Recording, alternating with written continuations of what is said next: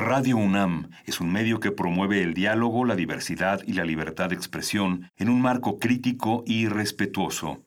Los comentarios expresados a lo largo de su programación reflejan la opinión de quien los emite, mas no de la radiodifusora.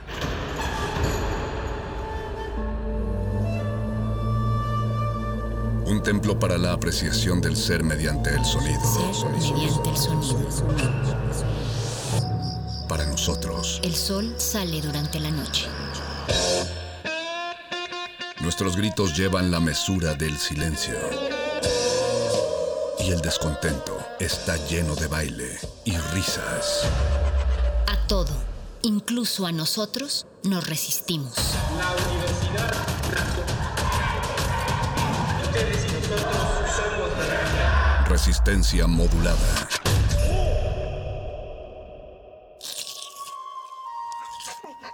Es momento de alimentar nuestro espíritu con páginas.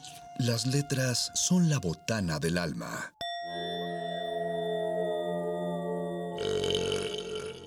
Recuerda la máxima. Los libros son como los tacos. Aún los malos son buenos. Muerde lenguas.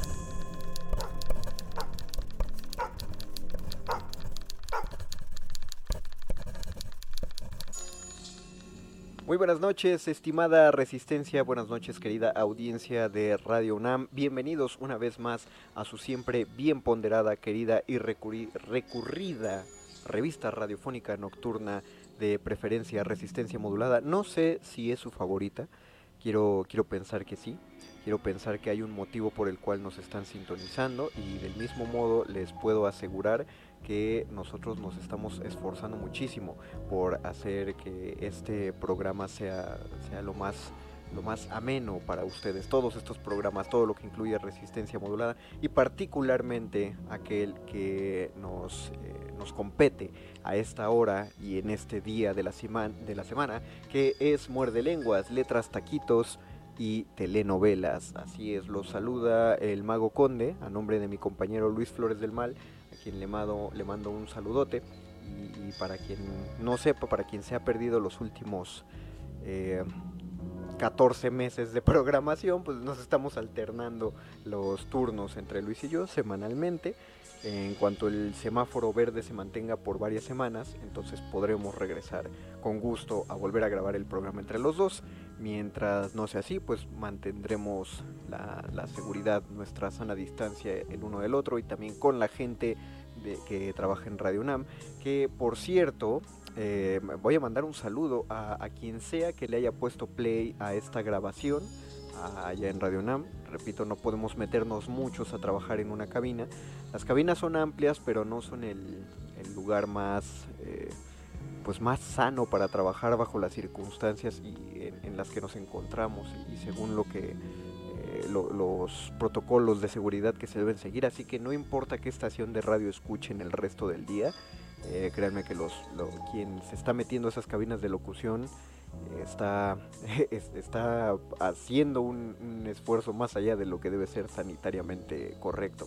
Y así que pues por eso merecen un saludo y admiración y respeto los que están yendo a trabajar a Radio Nam, eh, también siguiendo sus propias medidas, pero para que los programas, para que la programación no deje de llegar hasta sus aparatos radiofónicos o sus aparatos digitales, porque como puede haber gente que nos sintoniza desde el 96.1 de FM, hay gente que nos está sintonizando en www.radio.unam.mx. A todos ellos muchas gracias, nos mantienen eh, al aire y por ustedes es que seguimos haciendo este trabajo y este esfuerzo. Y también hay que agradecer a, Betoques y a Mónica Sorrosa y o a Mónica Sorrosa, eh, porque ellos son los encargados de hacer la producción de este Muerde Lenguas. Eh, no sé quién la haga y, no es porque no me importe, una cuestión más bien de organización personal. Si yo les entregara mis audios a tiempo, creo que estaría más, más al pendiente de esta cuestión. Una gran disculpa, Beto, que es Mónica. Ustedes son los, los verdaderos héroes de estas emisiones. Vamos, vamos a lo que nos compete.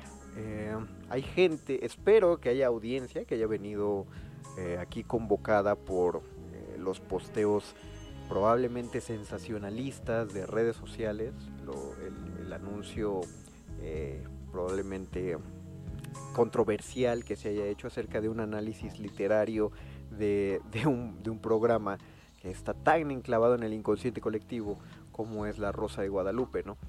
Eh, sin embargo, creo que quiero intentar, probablemente no lo pueda hacer, pero quiero intentar que hagamos esta emisión lo más, lo más seria posible y sobre todo voy a partir de un, de un hecho muy particular. Eh, no voy a prejuiciarme y voy a intentar que este análisis no venga con un prejuicio para realizarse, porque todo análisis, toda crítica, tiene que hacerse desde de, eh, una manera muy, muy eh, unilateral, perdón, nada lateral, o sea, no hay que ponerse de ningún enfoque, uno tiene que estar abierto a recibir lo que sea que vaya a llegar, no se pueden llegar con prejuicios. A, ningún tipo de análisis. Eh, eso, eso me lo enseñó el maestro David Holguín en la la Fundación para las Letras Mexicanas, me lo enseñó sin decirlo. me lo enseñó sin decirlo porque eh, los becarios que, estábamos ahí trabajábamos con estilos muy distintos y estoy bastante seguro que había muchos estilos que no le agradaban para nada al maestro Holguín. Sin embargo, jamás lo vi y fíjense que en el mundo del teatro y en el mundo de la escritura es muy difícil encontrarse un tallerista de esa naturaleza. Jamás lo vi prejuiciarse ante el texto de nadie eh, jamás lo vi atacarlo con, sangre, o sea, irse a la yugular de nadie de manera gratuita, mucho menos insultar a, nadie. Y fíjense que esas sí eran prácticas comunes dentro, o sea, no me estoy quejando, era muy, estaba muy romantizado hasta ese momento, entonces todavía era bonito, pero sí eran prácticas comunes dentro de la Fundación para las Letras Mexicanas. El, maestro Holguín no, nunca eh, nunca se mostró de esa, de esa forma con alguien que no estuviera acorde a la estética teatral que él manejaba. Entonces, eh, a partir de, tomar las clases con él, he intentado, eh, he intentado copiarle este, este estilo de trabajo, o esta manera de enfocarse. Y además siempre me acuerdo de lo que decía mi otro maestro de dramaturgia, el maestro Fernando Martínez Monroy. Él decía que un, un dramaturgo, y creo que en general un escritor, debe, debe leer de todo, ¿no? Y, yo lo llevaría un paso más allá, un, dramaturgo, guionista o escritor en general debe ver de todo, debe escuchar de todo. Ojo, eso no implica que todo te guste, ¿no? Porque entonces no tienes capacidad de discriminación y, no puedes, eh, pues no puedes generar un gusto, ¿no? Un parámetro de, tu propia estética. Eh, pero sí creo que uno debe estar abierto a, probar, aunque sea un poquito, todos los sabores de la heladería. Eh, no te van a gustar todos, aunque sea helado. Ah, no todo mundo, ah, no a todo el mundo le gustan todos los sabores de pizza, por algo hay tantos sabores, sino para qué haces tantos sabores, ¿no? Pero sí es necesario, sí, o, creo que sí abona muchísimo conocer todos los aspectos de, nuestro objeto de trabajo. Digo, si lees lo que todos leen, ¿cómo vas a pensar de manera diferente? Si escribes como todos dicen que se escribe, pues cómo vas a encontrar una manera distinta de escribir. Eh, otro ojo, el hecho de escribir diferente como todos escriben tampoco implica que uno esté escribiendo bien, ¿no? No, no creo que haya que romantizar tampoco de ese lado la falta de pues de estilo o la falta de rigidez para el trabajo de la escritura pero más bien sí te ayuda a perderle el miedo a equivocarte, que creo que eh, es lo que con lo que uno pelea muchas veces cuando está empezando en, los trabajos, en los escarceos con la escritura. Entonces, pues, del mismo modo me voy a arriesgar a equivocarme con esta, con esta emisión. Eh, vamos a hacer un análisis literario de lo que podemos hacer de La Rosa de Guadalupe. Si el ejercicio sale bien, eh, el próximo miércoles pues iremos sobre otras pues ya telenovelas de lleno, ¿no? Porque La Rosa de Guadalupe es, un, es una serie, un programa que de los que en Televisa le llaman unitarios. Eh, a mí me causa, me resulta parado, estoy seguro que el término está bien empleado, ¿no? Pero me resulta paradójico que se llamen unitarios, porque para mí unitario eh, me suena que hay unidad ¿no? entre un episodio y otro, pero aparentemente ellos lo usan desde el sentido de que cada capítulo es único, eh, autoconclusivo, pues, y no tienen relación uno con otro. La única relación entre un episodio y otro es pues que aparece la Rosa de Guadalupe y el airecito de la Rosa de Guadalupe, pero fuera de eso no hay, no hay una continuidad narrativa, ¿no? Eh, pero lo que quiero invitar a, la audiencia es que hagamos este análisis pensando que podemos obtener algo bueno de él y no podemos pensar que lo que vamos a analizar es un producto malo. Ya sé que para muchos puede resultar muy difícil, pero no... eh, pro- probablemente porque ya hayan visto muchos episodios o memes. Estoy convencido de que el 99% del éxito de La Rosa de Guadalupe se debe a los memes que le han hecho. Pero no podemos llegar por ahí, ¿no? Habría que entender el por qué, por qué esta serie es tan popular, por qué llama la atención tanto de la gente. Y me niego, me niego a aceptar que la razón que utilizamos, con, con todas las herramientas ontológicas que nos da la academia y que nos da la universidad, que nuestra única defensa para decir por qué este programa es tan gustado es que digamos, ah, es que el pueblo es ignorante y, la gente se conforma con muy poco y bla, bla, bla, bla, bla, y yo soy muy inteligente y por eso a mí no me compran. Eh, ya había hablado en, en el programa que me tocó hacer hace dos semanas acerca de las, de- del valor de las expresiones culturales vulgares y por vulgar me refiero a la etimología del vulgo, del pueblo. ¿En qué momento decir que algo es del pueblo se volvió tan, se volvió un insulto, ¿no? ¿Por qué, se volvió peyorativo? Eh, lo hablábamos en el, bueno, lo hablábamos porque pues, quiero pensar que ustedes lo estaban hablando conmigo, ¿no? Que igual estaba monologando yo solito. Me, estaba dialogando, estaba biologando con ustedes y explicaba que desde los griegos hay esta separación entre las expresiones culturales vulgares y las aceptadas académicamente. Así surgen la comedia y la tragedia. De, en las fiestas dionisíacas, eh, en, honor al vino y a- al dios de las fiestas, eh, los white Greeks, o sea, porque no son white chickens, porque no eran, no eran mexicanos, los griegos ricos, pues, los griegos güeritos, eh, celebraban las fiestas dionisíacas y después se, y se retiraban a todos ellos a una comuna en un teatro para celebrar de una buena de una buena representación teatral que debía incluir que debía ser una tragedia porque pues todos eran muy serios y muy solemnes y así había que celebrar a los dioses no aunque habláramos de del dios de las fiestas del dios del vino. Mientras que la comedia surge de esta misma festividad pero realizada por los por los pueblos, ¿no? Por la gente rural, a las afueras de las ciudades, donde hacían unas fiestas que se llamaban faloforias, que como su nombre nos puede sugerir, pues eran fiestas de falos, penesotes, porque así agarraban unos penes como de un metro de largo, no voy a entrar en detalles de cuánto era el grosor, pero por lo que se mantiene arqueológicamente, pues eran como unos, eh, hagan de cuenta unas de esas tripas de cueritos, entonces, quién sabe, no, las hacían de cera o de tela y entonces las prestaban y obviamente si todos estaban borrachos en el campo con unos penesotes, pues seguro se iban pegando entre ellos, ay, te pego por acá, y todo muy gracioso y todo muy curioso, pero claro, seguramente los, los griegos ricos decían, ay, no, qué horror, qué expresión tan desagradable, qué vulgar. Eh, eso es de pobres. el- las faloforias son el opio del pueblo. Las faloforias las inventó el tigre Ascárragus, eh, un griego muy famoso. Las inventó para mantener ignorantes a los griegos, no a nosotros que somos los griegos sapientes y ricos y que leemos a Sófocles, ¿no? Eh, probablemente suene desmedido lo que lo que acabo de decir, pero no, no sé, lo voy a defender. O sea, sí, claro, guardada la debida, el, el debido respeto a las fiestas de Dionisos y a lo que se está trabajando, eh, creo que hay algo, o quiero pensar, vengo con una, mi tesis es, debe haber algo rescatable de estos programas que podamos analizar. Eh, el análisis que voy a hacer es desde la narrativa, es decir, la cómo, cómo se desarrolla la historia y si se desarrolla bien, se desarrolla mal, voy a tratar de soltar todos los puntos. Y eh, desde el dramatúrgico, es decir, si existe una motivación de personajes, si hay una complejidad primero de personajes, si hay una motivación, qué tal están los diálogos, porque lo primero que detecto es ahí sí, y, y ahí no vengo con prejuicio, pero ahí sí se eh, he detectado constantemente una falla mayúscula en la creación de los diálogos. Eh, entonces, para este ejercicio, pues ni modo, o sea, eh, también decía mi maestro de dramaturgia Monroy, si te quieres, si quieres aprender a nadar, léete todos los libros que quieras, pero no vas a poder aprender a nadar hasta que te avientes al agua. Entonces no podemos hacer un análisis literario de La Rosa de Guadalupe sin que escuchemos La Rosa de Guadalupe.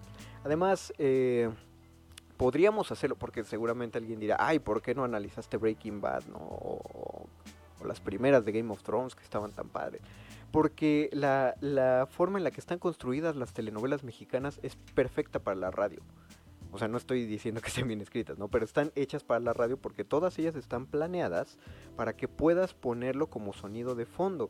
Y, y mientras está sonando la telenovela, esto es algo que me enseñó mi compañera Luisa Iglesias, le mando un saludo Luisa, eh, para que tú, tú lo tiene tanto rating porque lo pones y te puedes poner a trapear, te puedes poner a cocinar, puedes atender tu tienda, puedes estar arreglando llantas de coches, es decir, la, todo, es para toda la gente que tiene que estar constantemente trabajando o haciendo algo en sus negocios o en sus casas, pero aún así que mantenga el rating alto.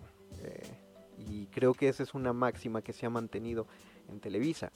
Eh, esto es radio pública, no, no, está hecha con fines de lucro, entonces por eso no, no, hay una cuestión de derechos de la música que ponemos, y supongo yo que tampoco de los audios, pero aún así, en caso de haber, queremos aclarar, pues que todos los audios que van a escuchar pertenecen a, Televisa, ¿no? Bueno, yo no, pero, espero, pero todo, todo, lo que vamos a oír acerca de la telenovela, pues les pertenece, y repito, originalmente, originalmente, o sea, como estoy empezando, no voy con las ganas de humillar a nadie, de quejarme de nada, solamente vamos a, voy a empezar a, a, a, analizarlo pues, pero como ya les hablé un ratito y ya fue mucho choro, creo que merecen eh, descansar, vamos a escuchar, va a ser una pequeña pausa musical, también de una vez les aviso, todo lo que escuchemos hoy y el miércoles va a ser música de telenovelas, eh, entonces tampoco me digan que no las conocen porque pues forman parte de nuestra infancia, ¿no? Entonces vamos a escucharlo. Regresamos a este muerde lenguas de letras, taquitos y telenovelas. Muerde lenguas. Muerde lenguas. Muerde lenguas.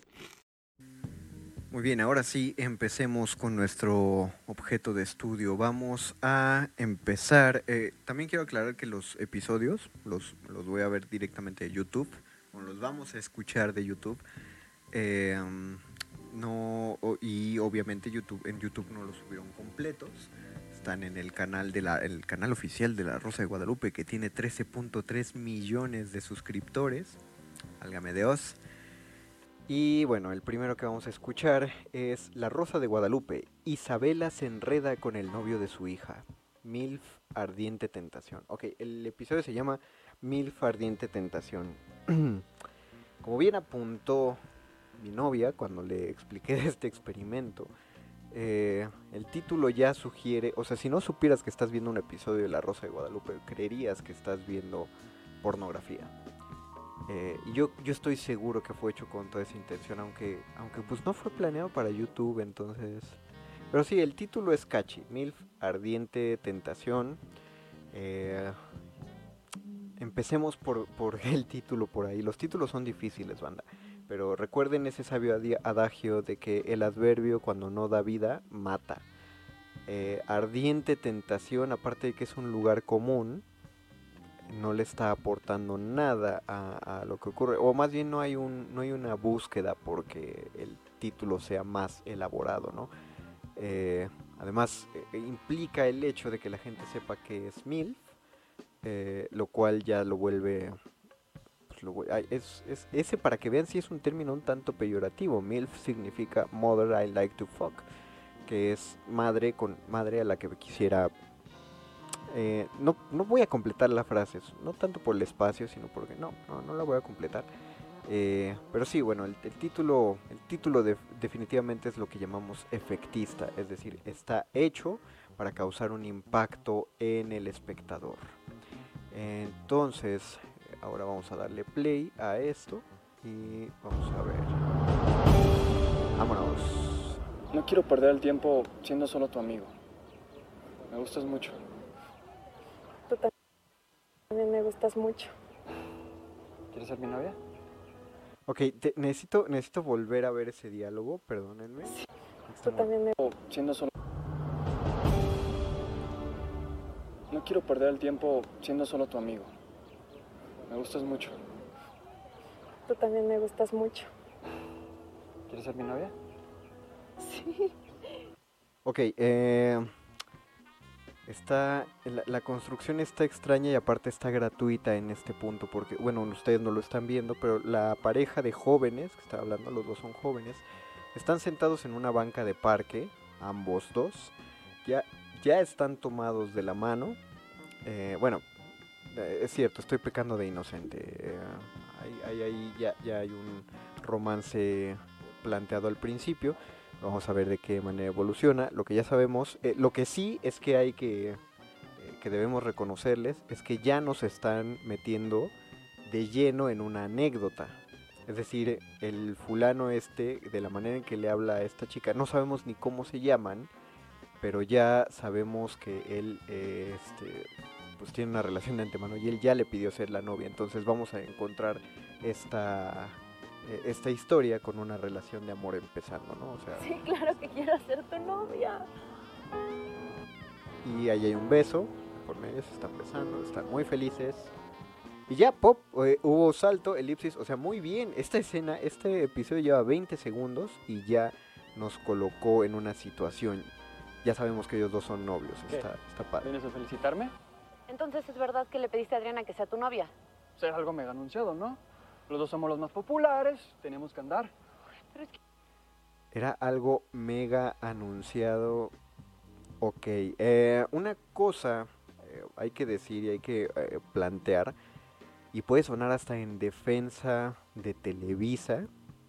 eh, ojo, no lo estoy defendiendo tal cual, pero bueno, eh, hay una explicación pues detrás de los diálogos que utilizan. Televisa se maneja bajo eh, reglas muy estrictas de, de programas familiares, entonces hay palabras que no pueden decir. La construcción de la cotidianidad de los diálogos es imposible bajo estas premisas. Ustedes notarán incluso en estos mismos programas, la forma en la que eh, yo estoy intentando hablarles, se oye impostada. O sea, claro, hablo casi casualmente para ustedes, pero es casi, o sea, no, no hablo de manera natural para ustedes aquí en la radio porque tengo que construir lo que digo de forma que sea eh, interesante, no es, no es casual, no es natural.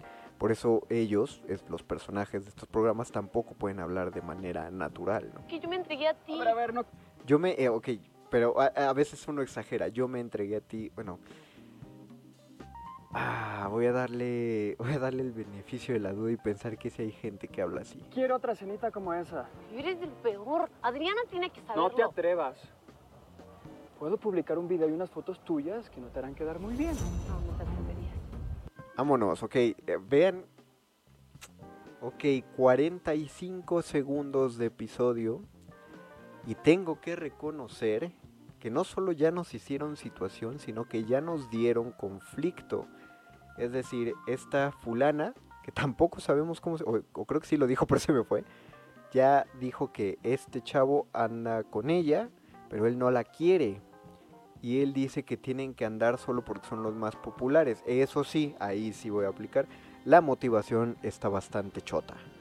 Eh, es decir, es, es ridícula la motivación. Habría que ver, o habría que ver si se desarrolla por qué este fulano quiere mantener esa, pues, esa imagen de popularidad. Pero la motivación es muy chafa, ¿no?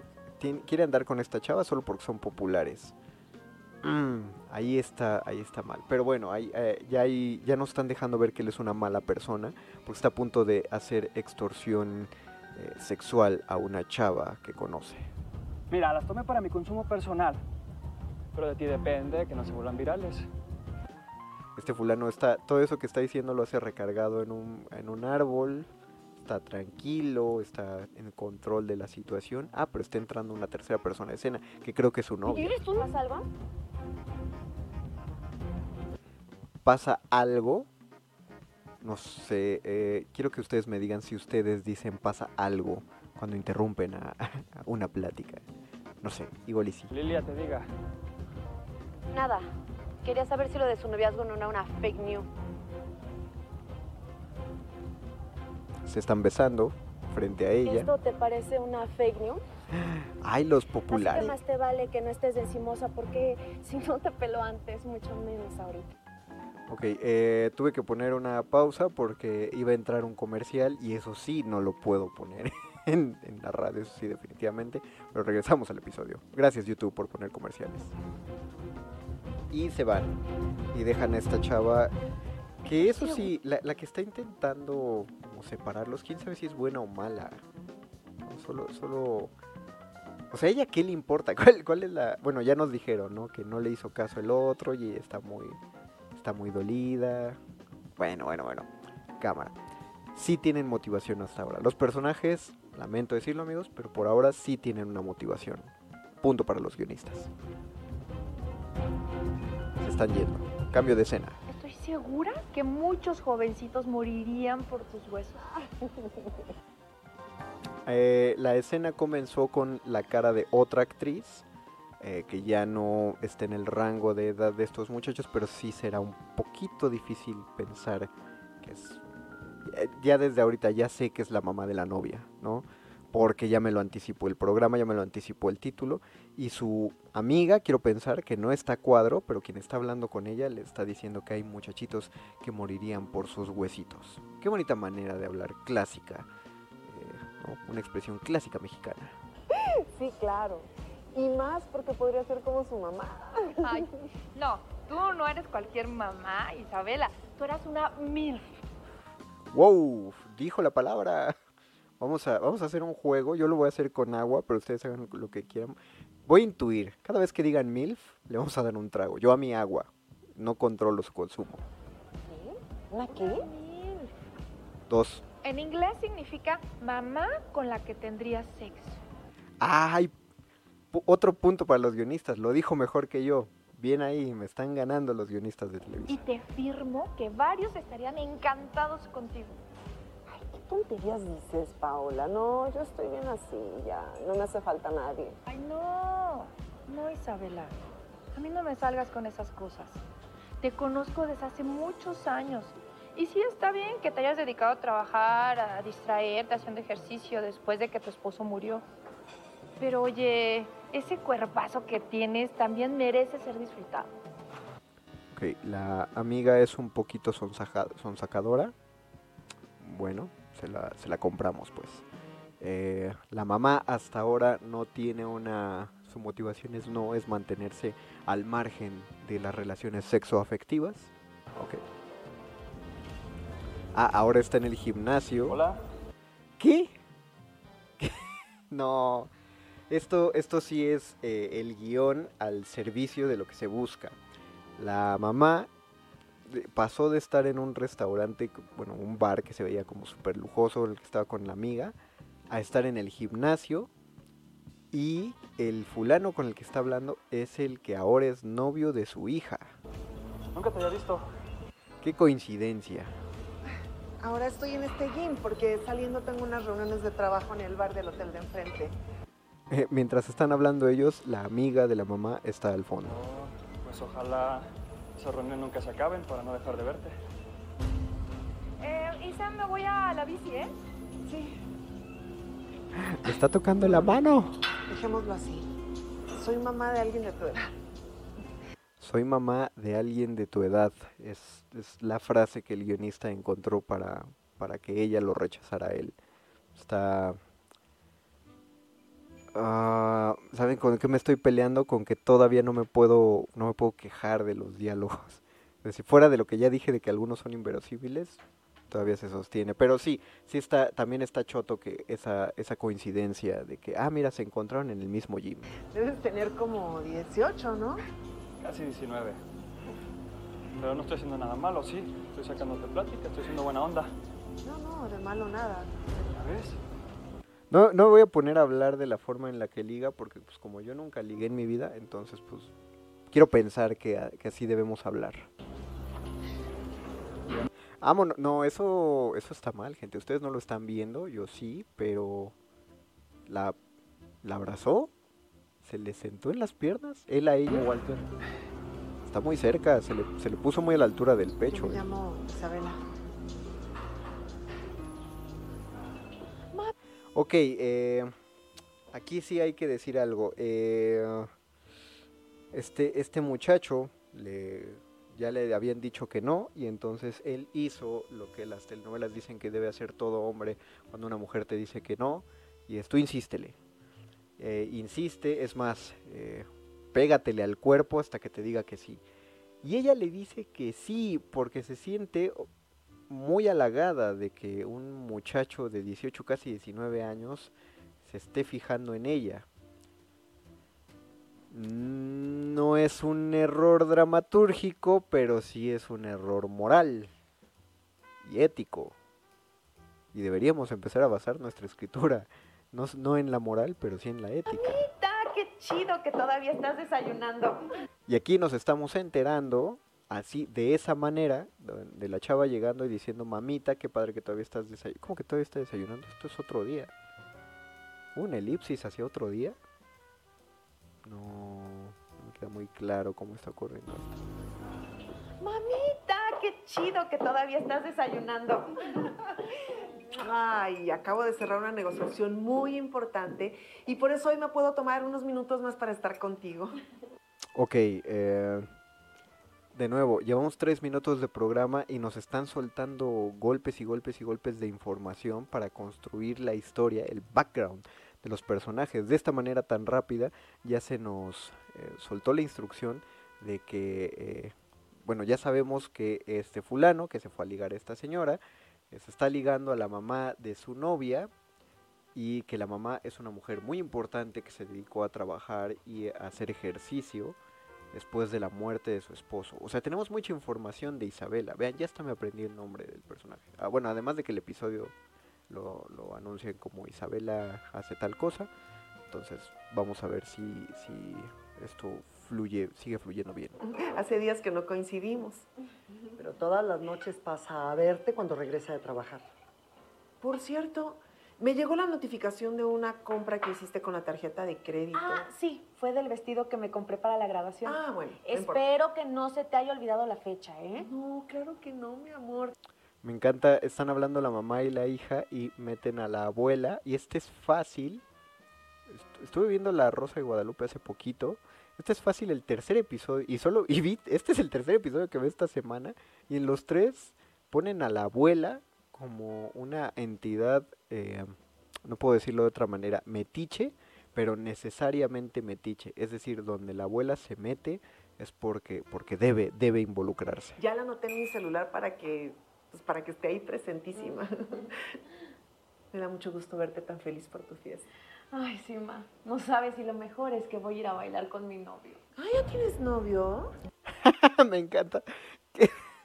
Esto, ok, eso también es una cuestión de dirección y es el- lo que llamamos el tono. eh, y tiene que ver con la música. Ahorita les voy a repetir el clip. La música conduce la intención de que estás buscando que los espectadores tomen. Es decir, imaginen esta misma escena. Sí, ma. No sabes si lo mejor es que voy a ir a bailar con mi novio. Ah, ¿ya tienes novio? Imaginen la misma escena de la chava diciendo que tiene novio, eh, pero que le pusieran música dulce, música bonita, y entonces nosotros espectadores nos está conduciendo el tono diciendo, ay, qué padre, la hija tiene novio, y nos dejaría que nosotros completáramos la información de decir, ay, espérate, pero el novio de ella le estaba tirando la onda a la mamá. La música, la música dramática que le ponen cuando ella dice que tiene novio, es para que todos, para que se acentúe nuestra preocupación. ¿Por qué se tiene que acentuar nuestra preocupación? Porque qué tal que yo no estaba viendo la pantalla cuando a la mamá, cuando a Isabela se la ligó el novio. ¿no? Eh, pues justo como ustedes no están viendo el programa, entonces la música les ayuda a saber que eso, eso es un conflicto. Eh, eso es un punto en contra del guion, porque si bien está consiguiendo el efecto deseado en los espectadores, no lo está haciendo el guion, lo está haciendo la postproducción, lo está haciendo el diseño sonoro del episodio. Presentísima. Me da mucho gusto verte tan feliz por tu fiesta. Ay, sí, ma. No sabes si lo mejor es que voy a ir a bailar con mi novio. Chan, Ay, chan, ¿tienes chan. novio?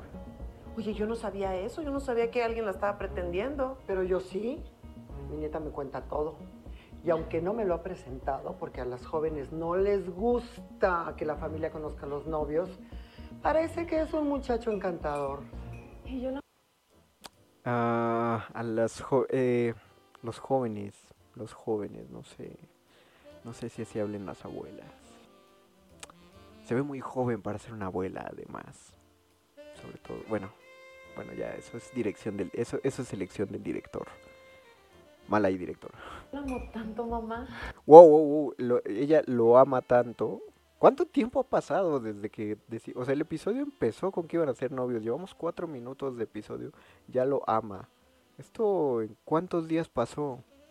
¿En cuánto tiempo pasa un episodio de La Rosa de Guadalupe? Eso es una cosa que sí debe quedar clara eh, a, los, a los espectadores. Y eso es un grave problema. Cuando se escriben, cuando se escribían las primeras obras teatrales, y lo pueden encontrar en la poética de Aristóteles, él decía que había que darle unidad de tiempo a todo.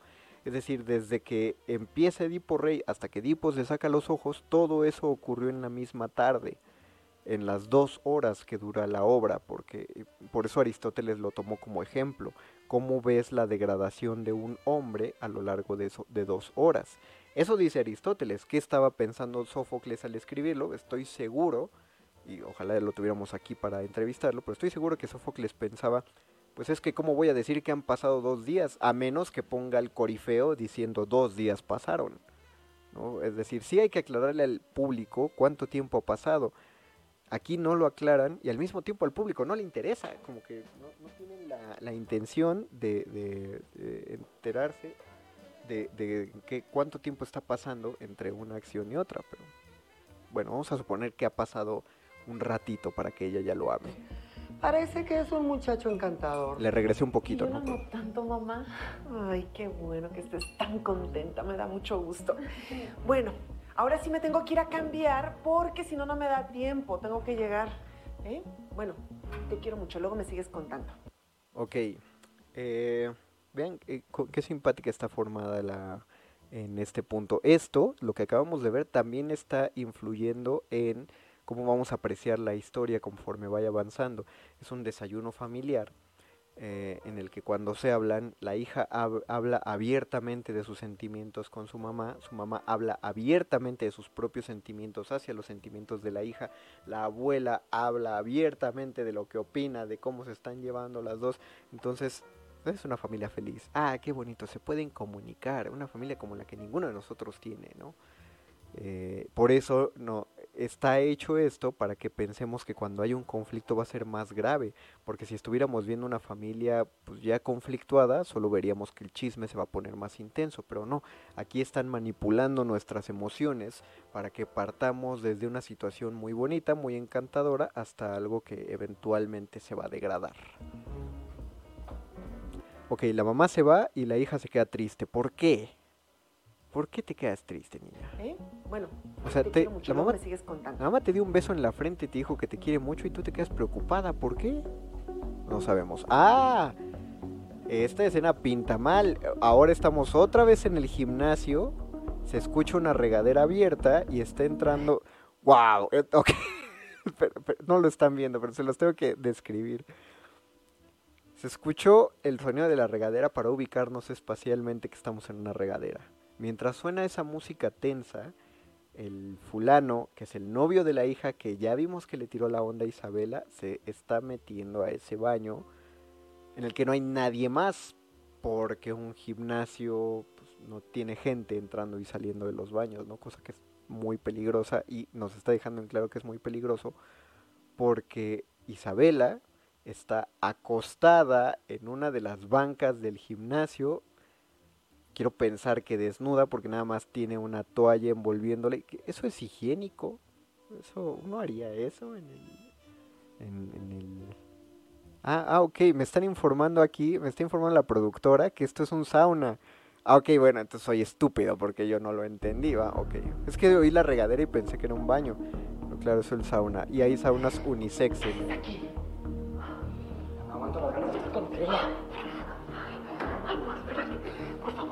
Ok, él la agarró y la abrazó.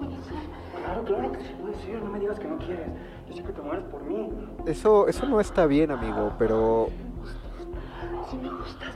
Ok, bueno, ahí hay, consent ahí hay consentimiento, ya no puedo decir nada más.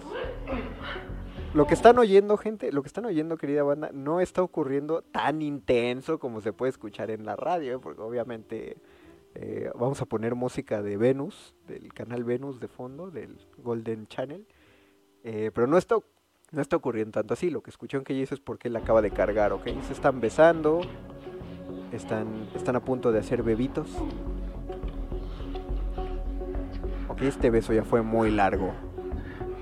No hay, eso sí, no hay sutileza en esta, en esta serie, ¿no? Alguien va a entrar. Y él se esconde atrás de un lavabo. Y están entrando... No, no están entrando. Solo se oyen a las mujeres hablar afuera. ¿Y eso para qué? Sí, ya se fueron, ya. Ok, ¿eso para qué? Porque cualquiera diría, eh, siempre piensen, cada vez que escriban algo, una historia, piensen en las palabras de la cábala. Que las palabras no caigan en el vacío. Todo lo que ustedes ponen en una historia es para abonarle algo. Eh, probablemente estas personas que se ponen de fondo son para acentuar la, la, situación de tensión en la que se encuentran. Pero ya para qué queremos más tensión? Están en un lugar público, están en el sauna y ya sabemos que él es novio de la hija. No sé, creo que eh, ahí estaban de más las, las, la, las mujeres que estaban a punto de entrar al sauna. Y otra vez, o sea, lo mismo.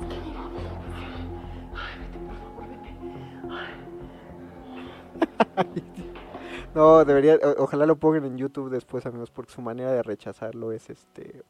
Bueno, sí, sí, sí, da el mensaje que se quiere, ¿no? Pero igual no hagan eso, chavos, no se metan al sauna del gimnasio haciendo eso. primero pregunten, aquí hubo la suerte, esto pudo acabar muy mal, pero aquí hubo suerte de que había consentimiento de por medio. Y ahí vienen otra vez los comerciales. Y tengo que mutear los comerciales porque eso sí, repito, no tenemos derecho para pasar eso. Pero bueno, ¿qué llevamos hasta... Hay otro comercial. ¿Qué llevamos hasta ahora de, de, los... ¿Qué? ¿De los cuántos minutos? ¿Cuatro? No, diez. Llevamos menos de diez minutos del episodio. Llevamos cinco minutos del episodio. Y, y esto es lo que... Hasta ahora he encontrado pocos puntos flojos. Es lamentable amigos, pero tenemos que, que reconocer que hasta este punto el episodio va bastante interesante. Eh, eso es lo que vamos a sacar en provecho de esto. Es decir, cinco minutos ya se nos plantearon dos conflictos. Bueno, tres, si los pensamos. A saber, que el chavo anda con la hija pero no la quiere. Anda solo porque son los populares. La mamá eh, está como que sí le gusta el chavo pero al mismo tiempo no y pues el chavo es el novio de su hija y ella no lo sabe. O sea, son tres conflictos. A eso hay que sumar el conflicto paralelo de que quien está descubriendo a este muchacho solía ser un, una antigua rival de amores de la hija. Y por la cara que tuvo la hija después del desayuno, parece ser que no tienen una relación tan cercana como nos hicieron creer al principio. Es decir, cinco conflictos en cinco minutos. ¿Cómo, cómo ves esa Premio Nacional de Dramaturgia? Esto no es una función de teatro, donde uno se mete al teatro y uno pone atención desde el principio de la, de la obra. De hecho, ya pasó un comercial, no el de YouTube, sino ya pasó un comercial en la programación televisiva. Eh, esto lo hacen por si agarraste el episodio tarde. Es decir, fácilmente pudimos habernos perdido los 7 minutos que hemos visto del episodio y solo, solo con este diálogo entre estos dos personajes ya sabemos de qué va a ir ya sabemos hacia dónde se va a enfocar. Eso, aunque no lo crean, sí es de aplauso, porque pues está hecho, o sea, saben para qué público va, ¿no? Ahí podríamos pensar que ese es un, aspecto de por qué funcionan estos episodios. Eh, si tú le pones a alguien el décimo episodio de Breaking Bad, es más, le pones el episodio primero, pero a la mitad, no le va a agarrar, va a tener que verlo desde el principio. Pasan tantas cosas y hay tanta información que para apreciarlo bien necesitas todo. Pero aquí no, nos pudimos haber perdido siete minutos y de pronto... Isabela. Ay, Walter, ya basta. ¿Por qué? Si la pasamos rico, ¿no? Eres el novio de mi hija. Ay, no lo sabíamos. Además eso como que me prende más. No lo sabíamos, ok, esa es su disculpa. Eh, Se dan cuenta todo el contexto en tres frases. Eh, eres el novio de mi hija, la pasamos rico. No, la pasamos rico, eres el novio de mi hija, no lo sabíamos. Y además eso como que me prende más. Se la com esa sí se la compro. Otro punto para Lo que pasó entre nosotros fue un error y no lo voy a volver a repetir. no lo voy a volver a repetir. está, está padre. Piensen que en esa construcción significa que sí lo repitió. O sea, ya pasó un par de veces. Eso no, eso no fue, no fue descuido del guionista. O sea, nos dejó ver que ya el amaciato, así se llama legalmente, ese amaciato ya lleva varios encuentros. Pues yo sí, ¿cómo ves? Vas a tener que volver a ser mía. ¡Ay, caray! La que se va a volver lo que eres tú, si no acepta. ¿Saben qué? Esto también es un, es un buen punto para el guion. Porque ya nos plantearon que para la madre, la hija es una prioridad. Esto es un plot twist que no me, que no me esperaba en el, eh, en el inicio del, del episodio, en el nombre del episodio. Pero sí es un punto flojo, amigos, ¿saben? Eh, ponerle tantas virtudes a los personajes y victimizar a los personajes no, no lo hace real. Pero hay que enfocar que, eh, o hay que sacar en cuenta que en esto no estamos, no estamos hablando de realismo, no nos podemos enfermar de realismo porque esto es un melodrama. El melodrama funciona bajo reglas muy distintas al de las obras realistas, como pueden ser, la comedia es realista, aunque no lo crean, la tragedia por supuesto que es realista, el melodrama no, el melodrama va a torcer los distintos elementos de la realidad para conseguir en nosotros el efecto deseado y aún así sí se siente un poco apegado a la realidad, es decir, en este momento, además ya sé hacia dónde va a ir, ¿no? La mamá ya lo está rechazando por un sentido de lealtad hacia la hija. Eso está muy bien, pero no es interesante. Lo interesante sería que la mamá sí siguiera enamorada de él.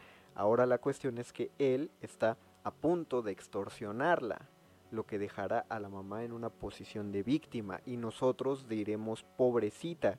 Alguien la acusará y dirá, bueno, ¿para qué se metió con él? Pero en estricto sentido, pues ella no tenía idea de, la situación, ¿no? Entonces ella no, pues sí, en eso no tiene culpa. Y uno diría, ¿para qué se mete con alguien menor? Pero pues el hecho de que el otro personaje sea menor no implica que eso no le iba a pasar a ella, ¿no? No había manera de salvarse de ahí. Porque Adriana se va a enterar y aparte lo va a ver. ¿De qué hablas? Tengo unas fotitos que no te gustaría que tu hija viera. Eso, híjole, ¿qué creen? Otro punto para el guion. Eh, ya nos habían dejado en claro desde el primer minuto del episodio que este fulano se grababa y sacaba fotografías con sus parejas sexuales. Debimos verlo venir. En ningún momento vimos la cámara, por supuesto, en ningún momento vimos que él la sacó, pero sí nos habían planteado que era algo que él hacía, es decir, hasta ahora el personaje se mantiene consistente. Lo siento muchísimo, amigos de dramaturgia, pero sí. ¿O sí? No me acuerdo haber aceptado que me tomaras fotos. Eh, tienes razón, consentimiento ante todo. Uy, hasta tengo un videíto. ¿Quieres verlo para refrescarte la memoria? No, no quiero verlo. Entonces, o te acuestas conmigo otra vez, o publico las fotos y el video. Ok, es un caso de extorsión sexual y pues sí, sí, sí estamos hablando de una víctima ahí, ¿no? Entonces, la trama se complica y se complica, se complica mal. Ahora, solo hay un, solo hay un, un punto flojo en esto, amigos. Bueno, hay varios, siguiendo la lógica. El primero de ellos es, eh, ¿por qué la mamá no habla con la hija? Es decir, a sabiendas de que, pues de que ella no sabía, de que se conocieron cuando, eh, pues cuando se conocieron, porque la mamá no le dice algo, bueno, probablemente la quiere proteger, ¿no? Para que no sepa que su... Pero ¿por qué una mamá va a querer proteger a su hija y que no sepa que la está engañando si tiene, tiene las pruebas, ¿no? ¿Por qué querría evitarle ese dolor a su hija? La cosa se va a volver más grave. Lo gacho es que con lo que estoy diciendo así funciona la tragedia. Esta, esta señora, el error de esta señora ya va a ser que no le diga nada a la hija. Y el otro punto chato es que sigue sin quedar claro por qué este fulano quiere andar con esta chica. Eh, debe haber una cuestión ahí de poder que me estoy perdiendo. Por traerme. No te imaginas lo feliz que soy. Somos los más felices. Y fuimos la mejor pareja. Ok, ya pasó la graduación. Nos perdimos la graduación. Eh, esto es como una de esas películas de esos chick flick norteamericanos donde fueron la pareja de la graduación. No lo vimos, no, lo vemos con nuestra imaginación. Te acompaño a la salida. No, no, no. Me quedo ahorita hasta que subas. Me quedo, Al fin que ya conozco el camino. me quedo verte hasta que subas. Mm, ¿Y lo va a dejar ahí, adentro de la casa? Y quiero aprovechar hasta el último segundo para mirarte. No, a ver, espérense, espérense. ¿Esa, ¿Esa es música del Joker? Se parece a la música que usan en Joker. No, no es, no es. No sería la primera vez que Televisa incumple eh, con copyright en su música, ¿eh? ¿Sabían que la música de Televisa Presenta es una canción de Prince? Ah, datazo.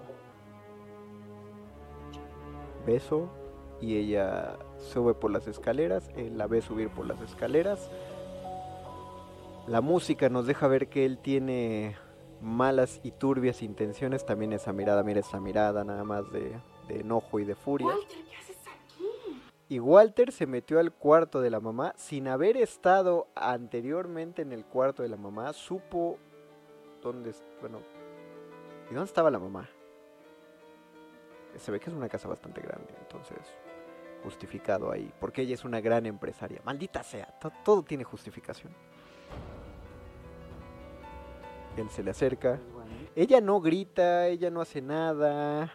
O sea, fácilmente él se metió al cuarto y ella podría hablar fuerte y decir, ay Walter, ¿cómo estás? Hola, buenas noches, para llamar la atención de la hija. Pero no, la... obviam- ahí- Ahí sí hay un error de la lógica. Bueno, más bien no hay un error de la lógica. El guionista no le puso, no le quiso poner un poco más de astucia a la mamá. A menos que lo que el guionista le haya puesto sea una doble intención a la madre. Buenísima.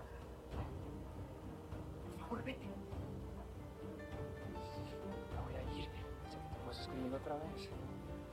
Van a volver a, van a volver a ser bebitos y Mamá.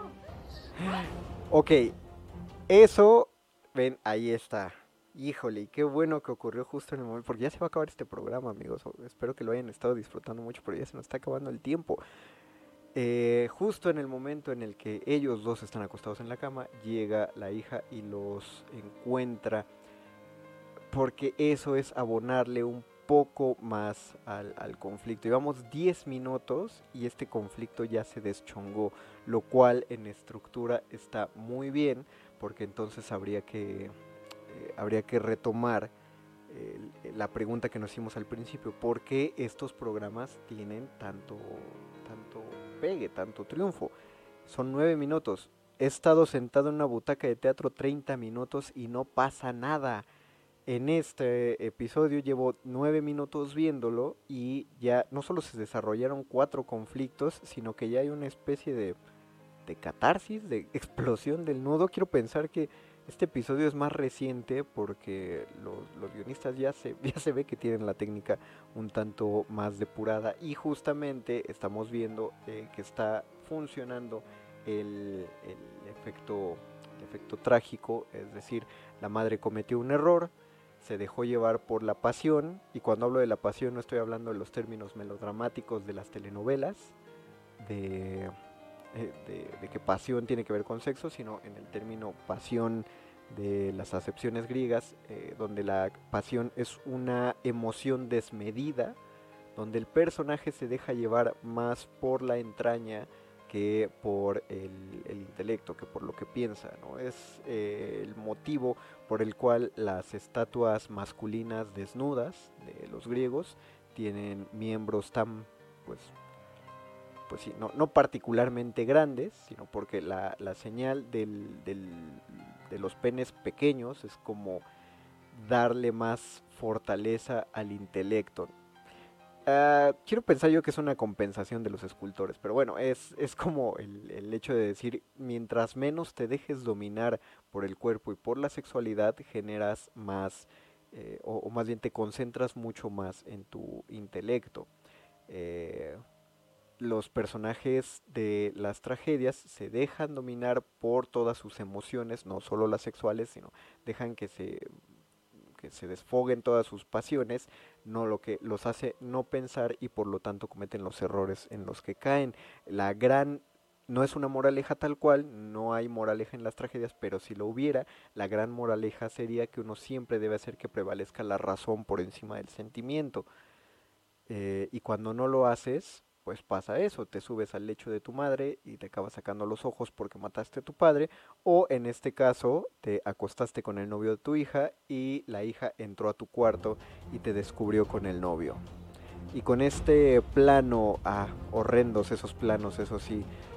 Y ahora, y ahora él, pues claro que está preocupado él, porque se le cayó el teatro, porque él quería estar con la hija y con la mamá, pero ahora no va a poder estar ni con una ni con otra. Quiero creer o no lo sé, porque son nueve minutos de episodio y estos episodios duran 23, pero no vamos a ver el resto. ¿Quieren saber el, el mayor motivo por el cual sabemos que este episodio funcionó?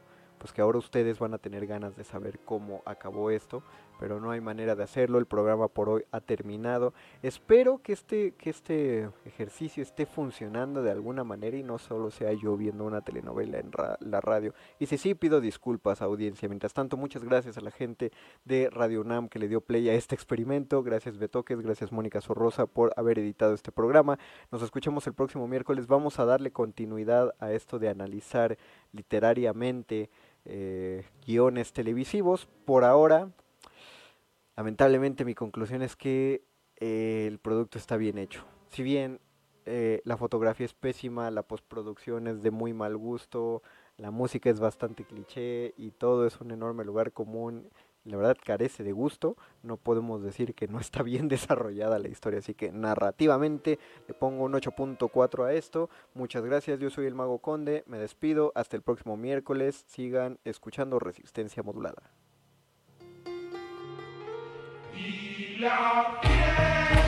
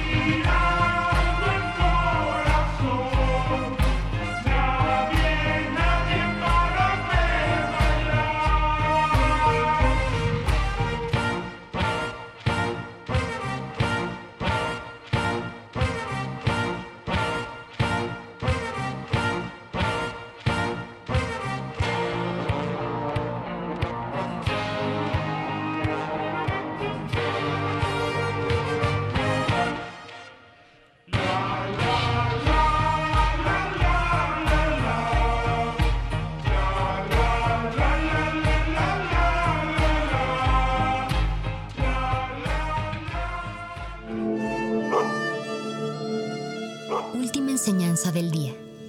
El dinero no compra la felicidad. Pero compra libros y tacos. Y eso se le parece mucho. Medítalo.